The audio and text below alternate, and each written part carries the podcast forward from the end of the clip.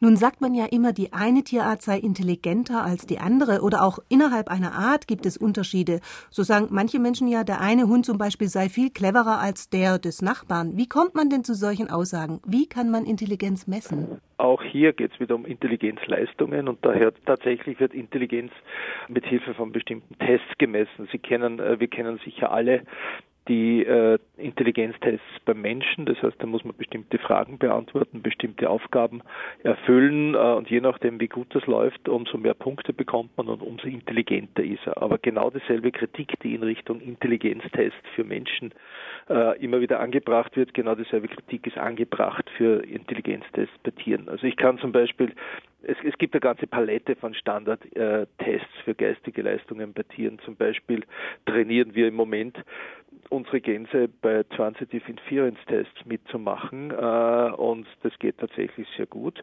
Das heißt, die lernen, dass zum Beispiel A über B ist äh, und B über C etc. und die lernen das über sieben solche Paarungen und im Endeffekt muss er ganz dann spontan entscheiden, wenn sie zum Beispiel zum ersten Mal D und, und F, äh, F nebeneinander sieht, äh, was jetzt über äh, welcher Buchstabe über, über was ist. Äh, das heißt, man, wir arbeiten natürlich nicht mit Buchstaben bei Gänsen, sondern mit Farbkombinationen. Also das wäre ein Test von hunderten möglichen, äh, möglichen Tests, äh, die man verwendet, um Intelligenzleistungen festzustellen.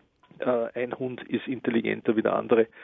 Da wäre ich ein bisschen vorsichtig, weil erstens kennt man die Vorgeschichte nicht. Also äh, gut äh, in ihrer Entwicklung schon gut trainierte Hunde, zum Beispiel Klicker und solche, mit denen viel gearbeitet wird, die, die stellen sich natürlich viel klüger an und da hat man dann den Eindruck, die sind viel, viel intelligenter. Das muss aber nicht so sein.